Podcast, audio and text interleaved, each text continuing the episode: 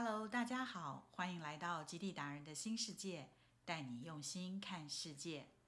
大魔王来了，既有的疫苗有效吗？各国边境是否再度关闭？游轮是否再度停航？今天就让我们来聊聊大魔王 Omicron。在出发前，记得帮我订阅、按赞、分享，并开启小铃铛哦。您的订阅将让更多的朋友能分享我们的频道。南非新变种病毒株大魔王 Omicron 来了。南非自十一月二十四日通报后，世界卫生组织已经于十一月二十六日正式以希腊字母命名为 Omicron。截至今日十二月十二日。已经扩散到全球近六十个国家。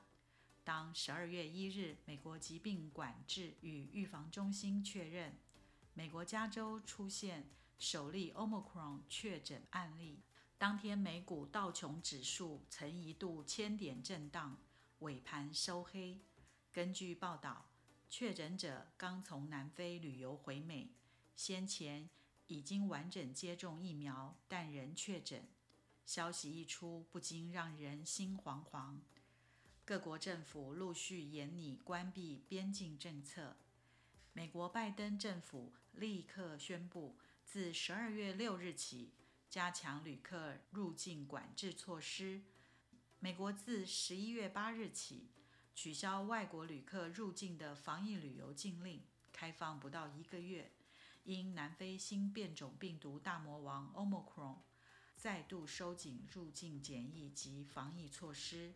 原本规定外籍旅客需完整接种疫苗才获准入境，并需出示搭机前三天内的 PCR 核酸检测阴性报告。但十二月二日紧急宣布，包括美籍在内的所有入境旅客需出示搭机前一日的 PCR 核酸检测阴性报告。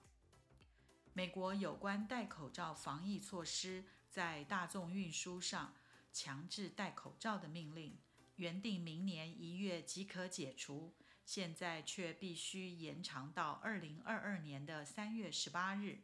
邮轮业也因 Omicron 引起一阵恐慌。日前十二月三日，阿根廷政府将一艘途经非洲维德角的邮轮“汉堡号”。实施全面隔离。此游轮载有一百七十名乘客和一百五十六名船员，因为船上通报有一名船员抗原检测中呈阳性，为 COVID-19 确诊病例。为进一步确认是否感染新变异病毒株，阿根廷政府下令让游轮停泊在布宜诺斯艾利斯港口外海，不准许任何人上下船。已下船正前往机场的乘客被立即拦截，被迫重返船上。全船被强制隔离在海上，进行全面性 PCR 核酸检测。虽然检测结果都是阴性，证明之前确诊案是伪阳性，虚惊一场，也将对游轮解除隔离，继续行驶至下一个旅游点乌斯环亚。但对于来势汹汹的大魔王 Omicron，阿根廷政府强调有可能采取任何措施，不排除再次封锁边境，就如同2020年 COVID 刚爆发时所采取的相同措施。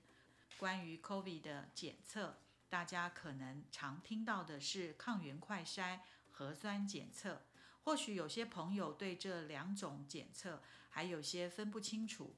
在这里和大家说说这两种检测的不同。一种是抗原快筛，也就是防疫旅馆居家检测快筛的快筛试剂，自行从鼻孔裁剪，放入试管静置一分钟，取出裁剪刷滴三滴萃取液至快筛卡夹，静待十五分钟，快筛结果将出炉，一条线即是呈阴性反应，两条线。即是呈阳性反应。